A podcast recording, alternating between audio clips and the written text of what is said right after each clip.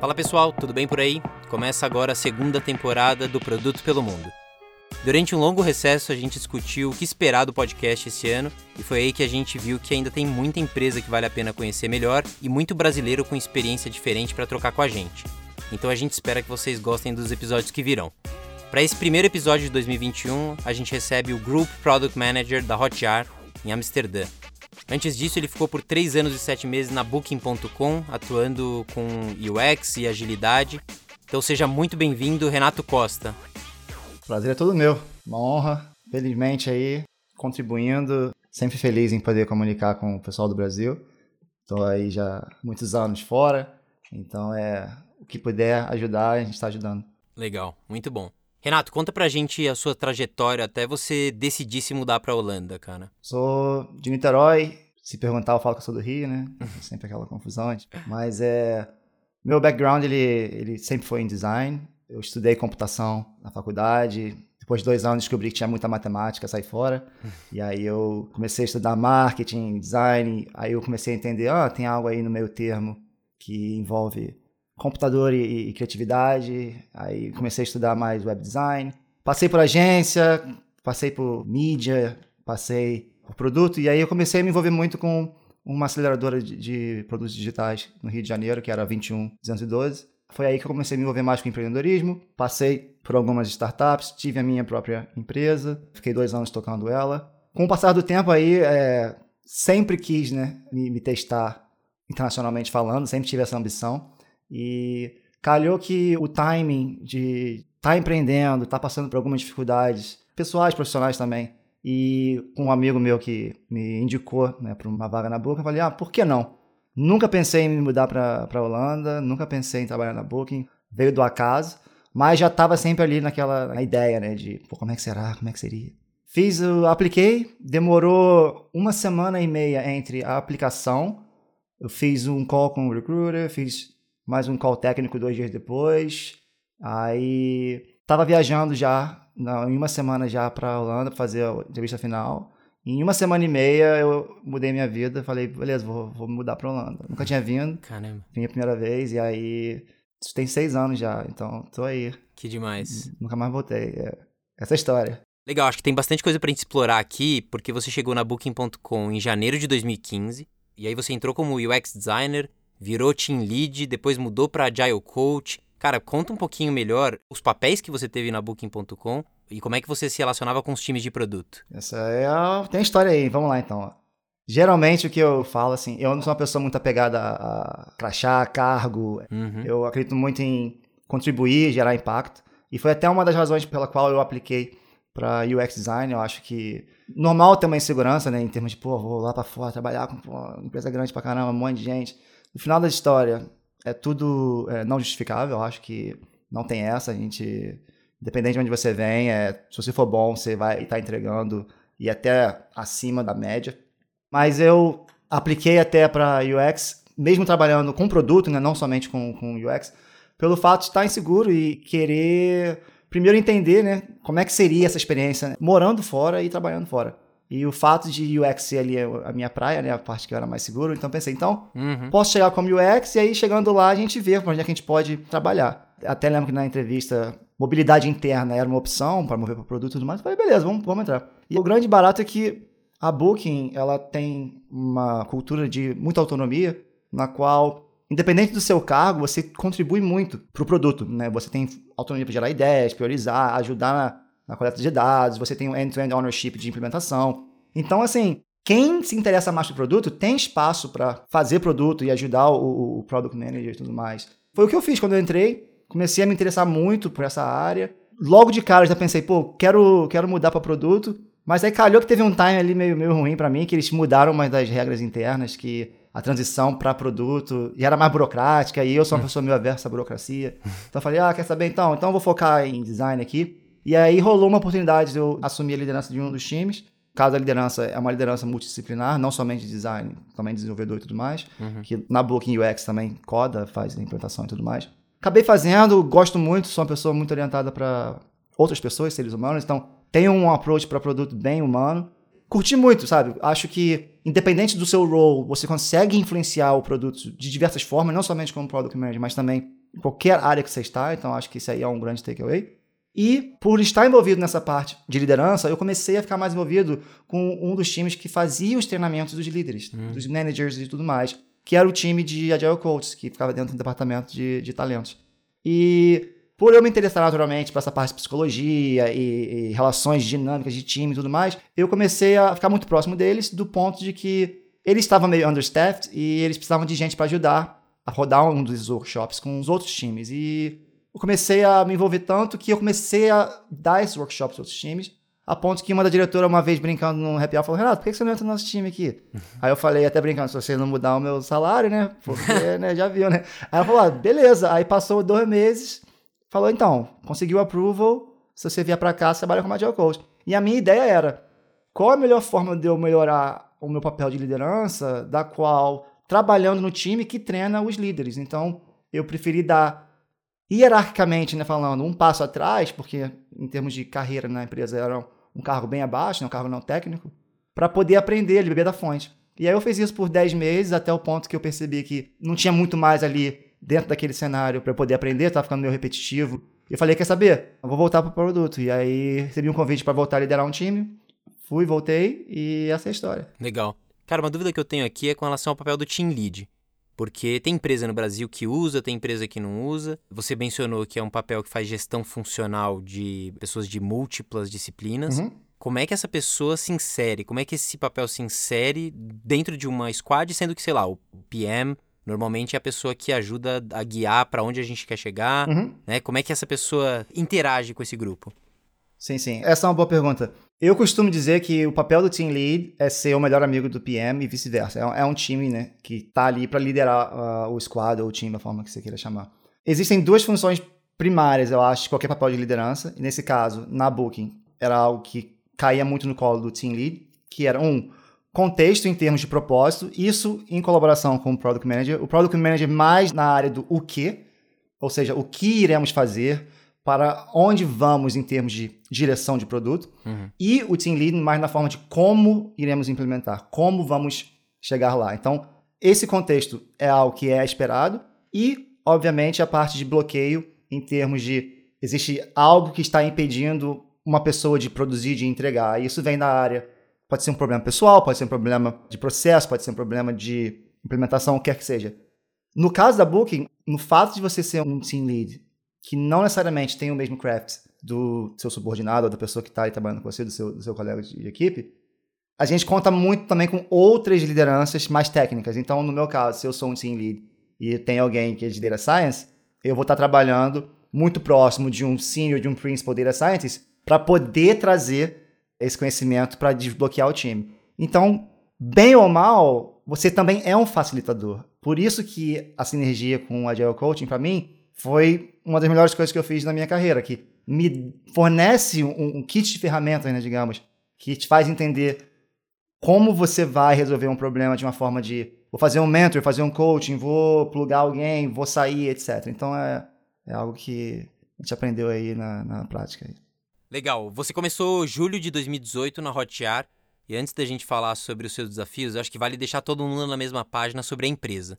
Hotjar foi fundada em 2014 e hoje já é usada em mais de 180 países. Acho que vários dos ouvintes já usaram ou continuam usando algumas das ferramentas que ajudam a entender cada vez mais o comportamento dos clientes, mas é, talvez valha a pena a gente falar um pouquinho sobre a empresa, como ela nasceu e quais são os principais diferenciais que você enxerga. Hotjar, por que, que eu entrei no Hotjar? Acho que eu entrei no Hotjar porque ela é uma empresa bootstrapped, que era um grande contraste com a Booking, que é uma empresa pública, né? Acho que a história do Hotjar foi a razão pela qual eu entrei. Então, o Hotjar hoje, para quem não conhece, é um o que a gente chama né, de Behavior Analytics. So, uhum. é, uma, é uma ferramenta que ajuda você a entender o comportamento dos seus usuários acima, né, é uma camada acima do que a gente chama de Traditional Analytics, uhum. que seria você tem o seu GA, você olha para os seus dados quantitativos, como é que você adiciona uma camada que te faça entender o porquê que o seu usuário está se comportando da maneira que está se comportando. Então a gente fornece algumas ferramentas que vão desde um heatmap, recording, surveys ou coletar feedback para te dar um entendimento maior e criar colocar o, ser humano no centro do produto, né? Que é muito fácil de você, quando você está desenvolvendo produto, só olhar para os dados e você esquece que tem alguém usando, né? Então acho que é uma ótima ferramenta de empatia. E a empresa ela foi fundada em 2014, então ela vai fazer, eu acho que 7, 8 anos daqui a pouco. Ela foi fundada em Malta, é uma ilhazinha bem pequena. Muito bacana, por sinal. Eu recomendo as pessoas irem lá visitar, ajudar a economia quando puder viajar. E foi fundada por quatro pessoas, bootstrapped, dinheiro do bolso. Eles fizeram um beta que foi muito bem sucedido. A empresa aí começou a, começou a decolar. Eu acho que ela foi uma das pioneiras quando trouxeram tudo num pacote que era acessível. Então, uma das primeiras visões da empresa aí, né, em termos de por que a gente existe, era vamos democratizar Web Analytics. Uhum. Então, é com a premissa de ter um, um plano gratuito para sempre. A gente tem essa, isso até hoje. Você pode fazer um, um sign-up hoje, free trial, e continuar usando para sempre de graça. É algo que a gente não pensa em tirar. E a gente acha que, com o passar dos tempos, a gente atingiu essa visão. A gente tem, se você contar em nativos, mas estamos muito próximo de um milhão de sites ativos, ou mais de um milhão já de usuários, né? Uhum. É, com o Hotjar é instalado. Acho que a gente conseguiu é, é, entregar na premissa de democratizar. Acho que hoje é padrão de qualquer produto aí trabalhar ou com Hotjar ou com qualquer outro competidor, Full Story, que quer que seja, Crazy Egg. Então acho que assim, é algo que a gente ajudou a criar essa cultura e dar visibilidade. A gente criou um mercado, eu diria, né, como empresa.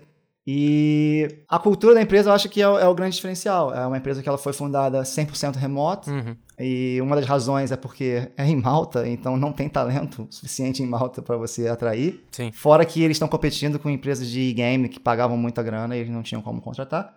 Então a empresa foi designed para ser remoto desde o começo. Então é, a gente tem funcionários aí praticamente em todos os continentes trabalhando. Menos acho que na Ásia a gente não tem hoje, porque a gente foca mais América e Europa. Questão de, de dia a dia de trabalho mesmo, de time zone, que a gente tem algumas regrinhas aí que a gente segue. Mas estamos aí firme e forte, crescendo. A gente pode falar um pouco dos desafios que vem com o crescimento. E hoje a gente está com um pouco mais, acho que 140 e poucos funcionários. Uhum. É, eu acho que a gente estava com uns 60, então está crescendo forte. Caramba, cresceu bastante. Boa. Eu sei que vocês usam o Hotjar dentro do próprio Hotjar, né? Como uma ferramenta para vocês melhorarem uhum. a experiência do que vocês provêm. Você tem algum case de empresas que conseguiram extrair o máximo de vocês para resolver problemas relevantes dos clientes? Tem diversos. É, quando a gente está falando de cases, eu, tem a parte marqueteira de dizer que a empresa X aumentou 300% de conversão. Temos vários exemplos, mas qualquer case desse, eu acho que em termos de contexto é muito importante saber, porque 200% de duas conversões, entendeu? Qual que é a relevância disso? A melhor forma para responder a sua pergunta é explicar o meu uso de caso, né? Como, como eu uso. Legal. Eu costumo dizer que se você não usa uma ferramenta como Hotjar, um Behavior Analytics, você está flying blind, né? Você está voando às cegas, porque você pode ir para o seu DA, o seu Mixpanel, o seu Tableau, onde é que for. Se você não entender o porquê você vai estar sempre um passo atrás de alguém que vai ter esse tipo de informação. Então, no meu caso, eu sou uma pessoa que acredito muito no método científico, em observação para coletar hipóteses e etc. Antes de rodar um experimento, após rodar um experimento, ou antes de fazer uma mudança no produto, não ter a visibilidade de como usuários reais estão usando o seu produto, assim, eu não consigo imaginar você fazer produto sem isso, tá entendendo? É, é basicamente, uhum. perdi meus olhos, tá entendendo? Se eu não tiver isso. Eu uso muito também surveys em áreas estratégicas do produto para tentar coletar feedback qualitativo de uma forma mais uh, recorrente e combino muito os dois. Então, geralmente, o meu uso de caso primário é observação com recordings.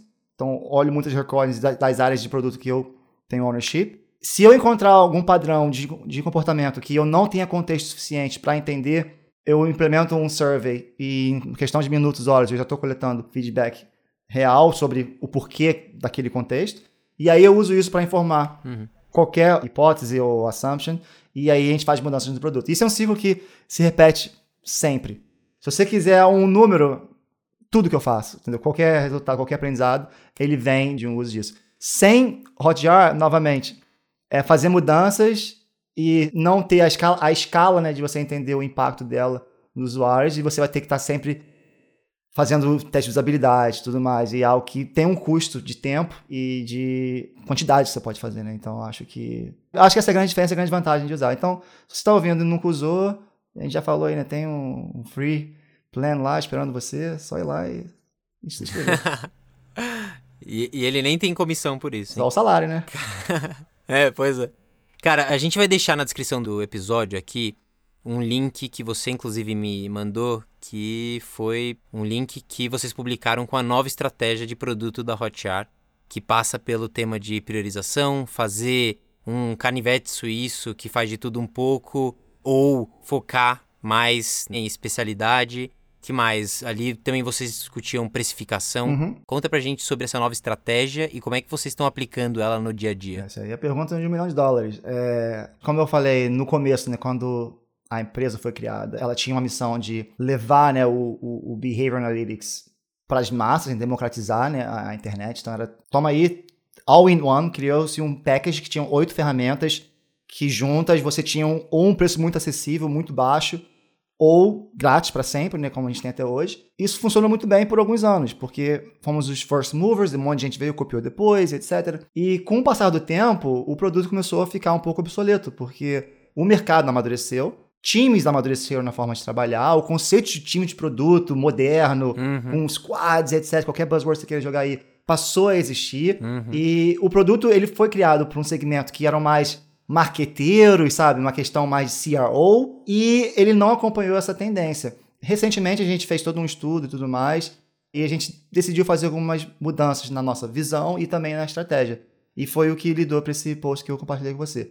E um TLDR é basicamente que a gente está hoje focando em modernizar o produto para fazer com que ele se comunique de uma forma melhor e interaja de uma forma melhor como um time de produto moderno hoje trabalha. Uhum. Que é bem diferente de como um, uma agência ou um, um time de marketing otimizando uma landing page, por exemplo, trabalhava no passado. Então, tem uma série de decisões que a gente teve que tomar e tem que continuar tomando no dia a dia que não são muito fáceis, até porque a gente tem um produto hoje que tem pessoas pagando e a gente tem que otimizar para um usuário que a gente talvez não tenha hoje, e então fica sempre aquele conflito, né? Otimizar para o que a gente quer mudar uhum. e continuar agradando. E é muito difícil agradar todo mundo, né? Então a gente tomou uma decisão de, por exemplo, eliminar quatro das ferramentas que a gente tinha, então a gente reduziu o nosso portfólio de oito ferramentas, que a gente chama do canivete suíço, uhum. para Sharp Knife, de quatro ferramentas, para que a gente possa focar nas features que realmente adicionam valor. Então, assim, é, é, foi difícil, porque teve, tem vários dogmas aí né, internos da empresa, né? Que foi criado, mas a gente chegou cortando as coisas. Uhum. E tanto interno como de consumidor. E foi algo que a gente fez, estamos no processo ainda de fazer. As decisões são difíceis, algumas pessoas ficam tristes, porém a gente tem que pensar onde a gente quer ir, acreditar muito nessa visão. A gente tem aí evidências que levam a gente a acreditar que é o caminho correto. E o principal uh, fator é o foco, né? A gente consegue focar naquilo que gera mais valor.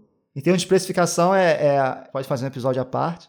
porém, é, acho que o melhor exemplo é a forma como foi, o produto foi precificado no começo não teve nenhum embasamento, nenhuma pesquisa. Foi assim, dedo no ar, hum. vamos cobrar isso. E a gente estava seguindo essa política até hoje. Uhum. Hoje a gente está agora devagarinho remodelando. A gente fez toda uma pesquisa de, de percepção de valor, né, Willingness to Pay.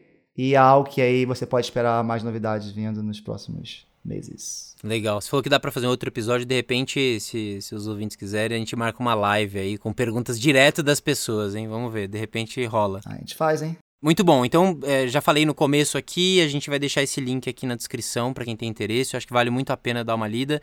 E é interessante também a forma como a Hotjar publica esse tipo de conteúdo. Tem algumas empresas no mundo que acabam adotando essa política até de abrir coisas que muitas empresas deixam fechadas. Acho que é legal para a comunidade de produto ler, estudar, aprender com e tudo mais. Então, vale muito a pena esse tópico.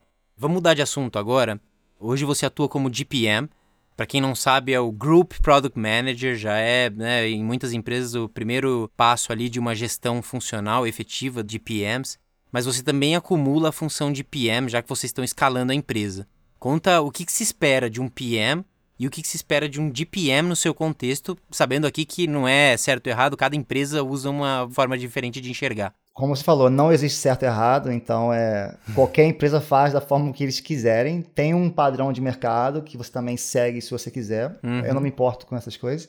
A forma como a gente hoje trabalha e novamente, se você for conversar comigo daqui a alguns meses, talvez seja diferente, porque a gente está sempre né, experimentando e melhorando. Como você falou, o GPM ele é o primeiro passo na questão de management, liderança, né?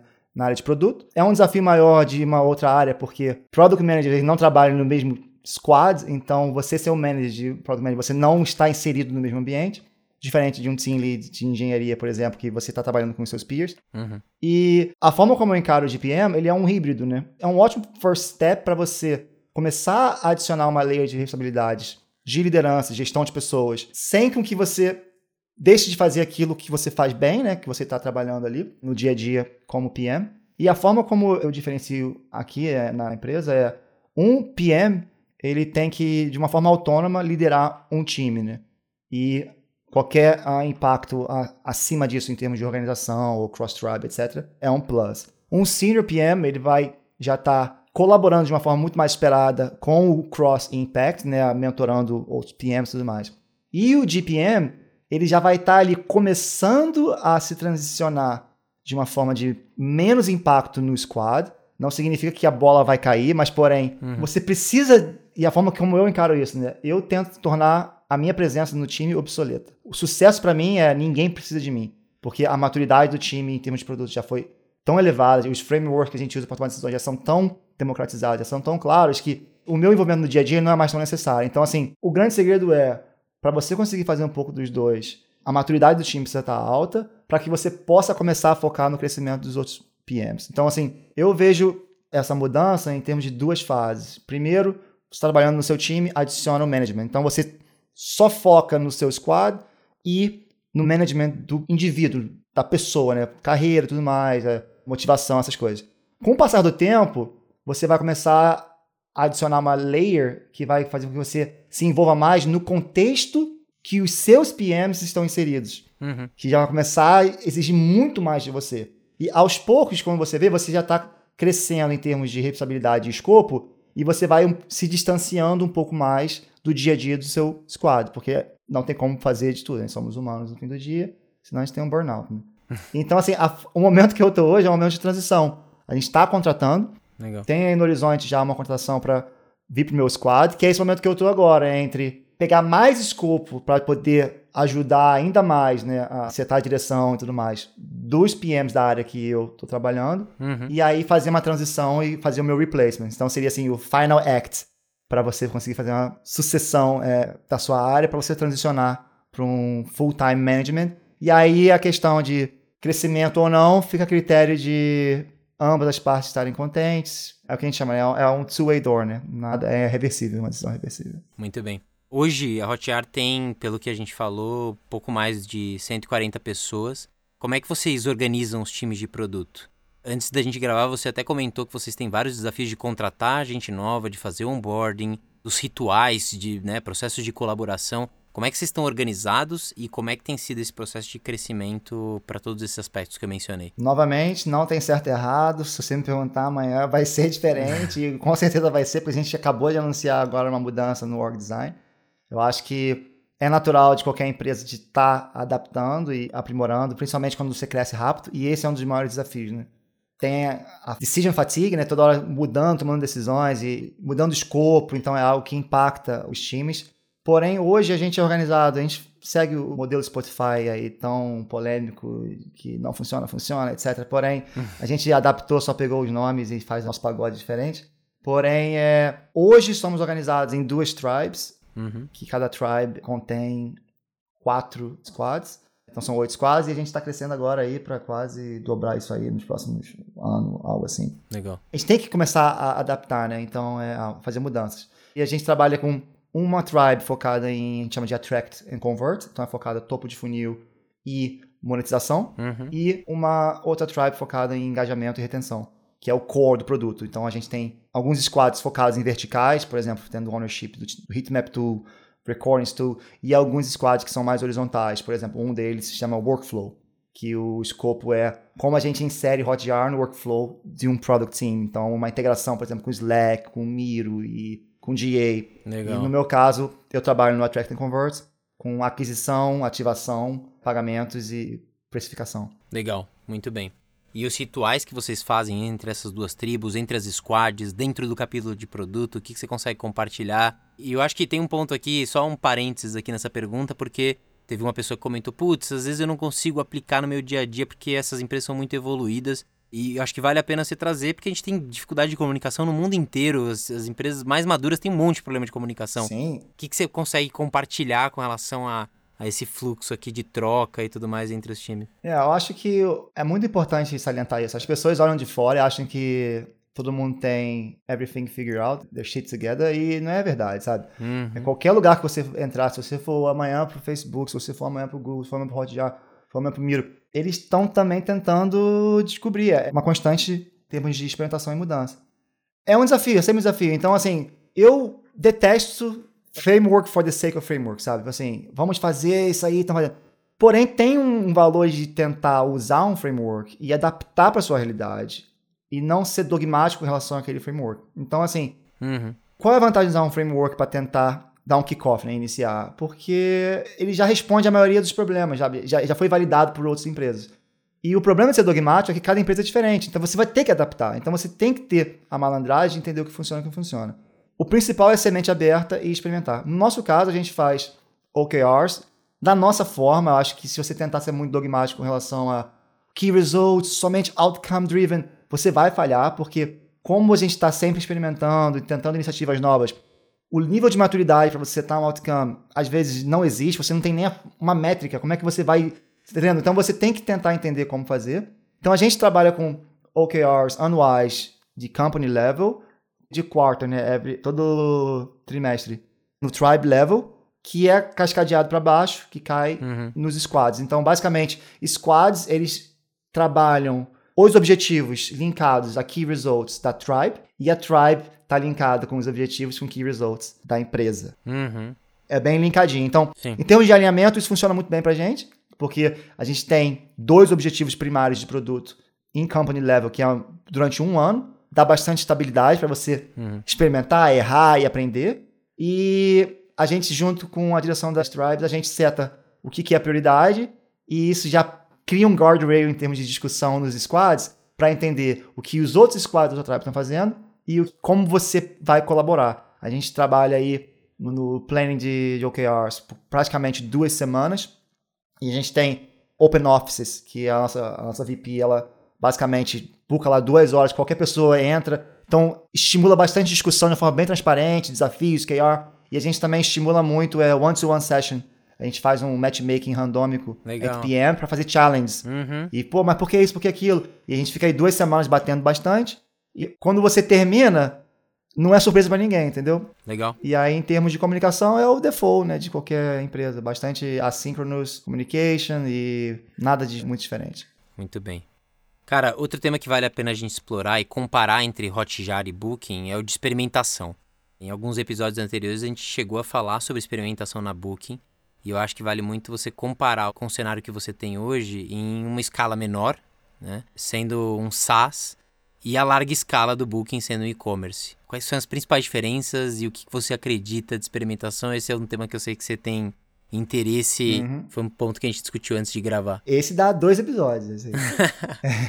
vai estar tá na live, vai estar tá na live. A gente divide tá, a live. Essa aí dá pra fazer. É. O, o meu approach de experimentação é o seguinte: todo mundo faz experimentação, todo mundo experimenta. Não é opcional, você está experimentando.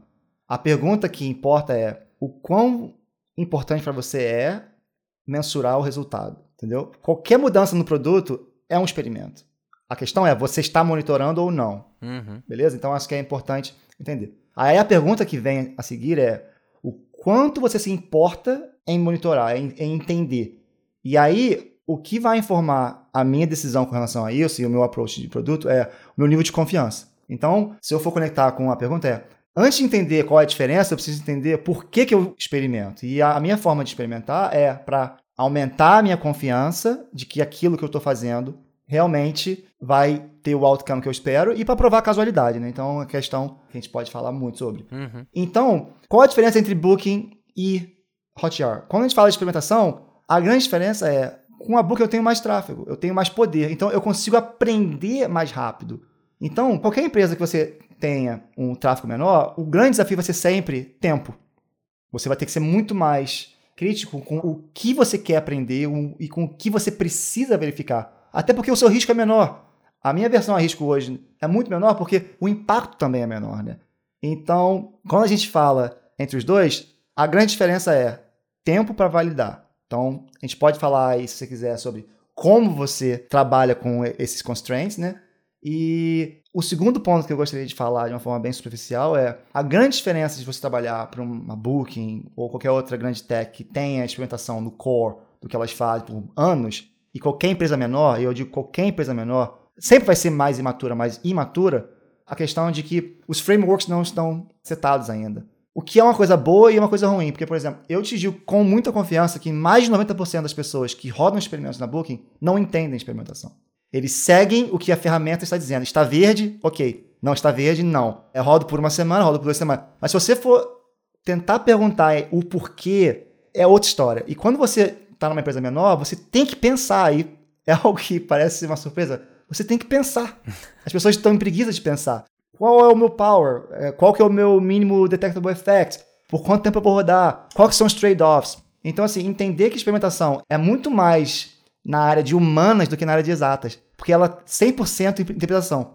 Qual é a sua versão a risco? O quanto você precisa saber? Qual é o risco de não fazer? Então, a grande diferença entre uma empresa como a e uma empresa menor como a TR é você não tem o luxo de poder experimentar com tudo, porque o seu tempo vai ter que ser muito maior de investimento, e os frameworks não estão em place. Então, você tem que perder tempo ou investir tempo da forma que você interpreta para criar esses frameworks e tem que ter muito mais paciência. Em termos de grandes diferenciais, eu diria que são esses: é investimento de tempo.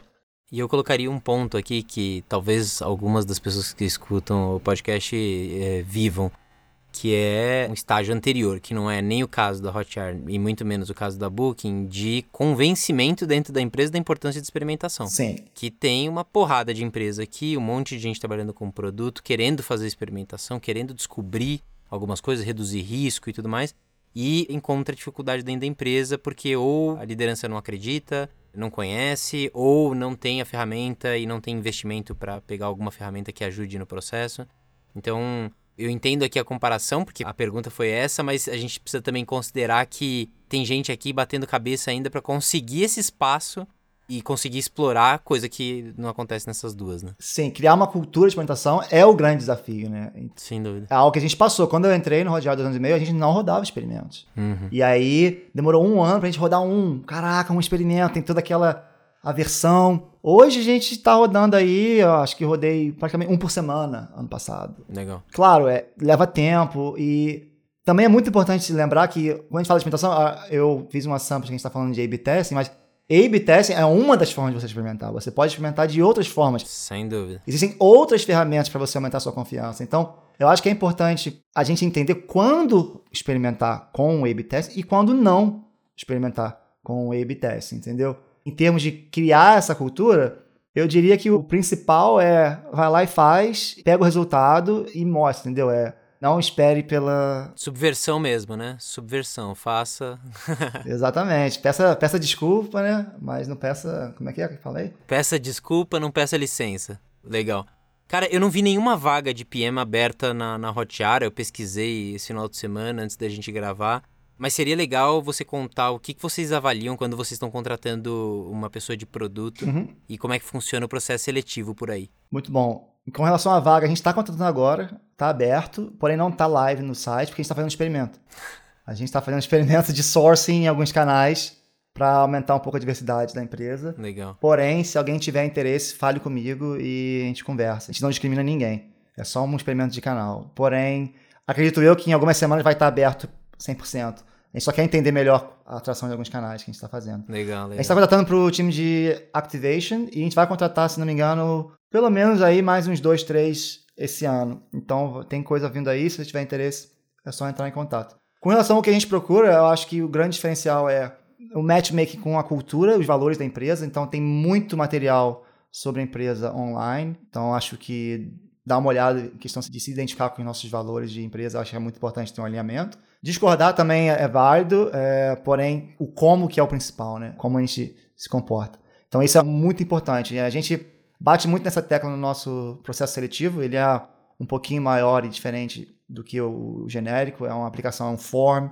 com resposta. Depois a gente pede umas respostas em vídeo para tentar já um pouco conhecer um pouco da pessoa, até para entender a comunicação verbal em inglês. Uhum. Depois a gente tem um round de entrevista é, mais técnico e aí a gente tem uma task que a gente convida a pessoa para o nosso Slack channel e ela trabalha com a gente como se fosse parte do time. Ela tem aí duas semanas e é uma task paga, tá? Muita gente acha que ah, tá, é um valor bem bacana aí Legal. que é pago. E no final das contas fazer uma apresentação e eu acho que é muito válido, porque a pessoa também tem a chance de entender como é que seria trabalhar com a gente, porque a entrevista ela funciona para os dois lados, né? A gente está entrevistando a pessoa e a pessoa está entrevistando a gente. E com relação a skills, eu acho que muito do que a gente falou sobre experimentação, um, não ter medo de tomar decisões, entender quanta informação você precisa para tomar uma decisão. Às vezes você precisa de mais, você precisa de menos. Então, assim, a risk assessment é muito importante. Uhum. Todos os fundamentos de qualquer produteiro, né? Comunicação, stakeholder management é algo que a gente espera. Com termo, em termos de experiência, a gente é muito aberto a, a qualquer background. Legal. A gente está até agora criando um Associate PM, que é uma vaga aí para entry level. Então, a gente quer começar até a investir mais em devolver para a comunidade de produto para aceitar pessoas em entry level mudando de emprego. Então, acho que a resposta é: a gente quer um ser humano acima de tudo. Muito bom, legal. Como sempre, para fechar o nosso episódio, a gente pede para o nosso convidado trazer alguma recomendação de algum livro para os nossos ouvintes. Você tem alguma para gente? Tenho dois, então, vamos de dois. Eu dei uma lida na lista ali e aí pensei, pô, já falaram o que eu ia falar, mas eu acho que vale a pena a gente reiterar que eu sempre tenho esse approach para produto bem focado em pessoas, né? Acho que a gente está construindo produtos com pessoas, em colaboração e para pessoas, então é muito importante como product managers e qualquer pessoa de produto entender que a gente tem uma influência muito grande. Eu costumo dizer, lideramos por influência, né? Tem essa, essa questão. Uhum. E não poderia deixar de faltar o How to Win Friends and Influence People. Acho que em português é como ganhar amigos e. Como é que é em português? Nem sei em português. Fazer amigos e influenciar pessoas, né? É, tá na lista já aí. E um outro que eu adicionaria que é meio focado pro youth, geração Z, mas eu acho que tem uma mensagem bacana. E é, é divertidinho para ler também que é o The Subtle Art of Not Giving a Fuck, que eu também não sei como é que é em português, o da capa laranja, a gente falou, né?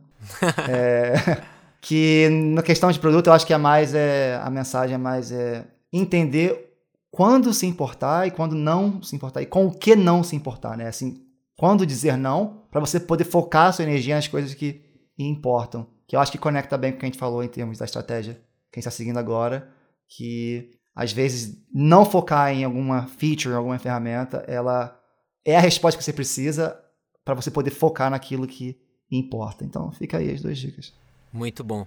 Renato, cara, obrigado pelo seu tempo. Muito legal te conhecer mais a fundo aí, a gente poder trocar essas ideias. E vou deixar no ar aí essa possibilidade de a gente fazer uma live aí, se os ouvintes tiverem interesse, a gente marca e a gente conversa mais sobre pontos que a gente acabou não conseguindo aprofundar aqui. Obrigado mesmo, cara. Prazer é todo meu. É, novamente, é difícil aprofundar, seria um prazer poder ter a oportunidade. Entendendo aí o que a galera tiver de dúvida e tudo mais.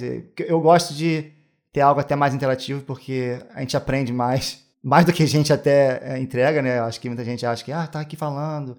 Mas assim, é, vai ser um prazer poder continuar colaborando. Quem tiver qualquer dúvida pode entrar em contato. Às vezes eu demoro para responder, porque eu sou meio chato, mas eu, geralmente eu respondo. Demorou. Obrigado, cara. A gente encerra por aqui esse episódio do Produto pelo Mundo. O podcast é uma produção da Mnemônica, com edição de Pedro Moleiro. Eu sou Guilherme Seabre e a gente se encontra no próximo episódio. Até!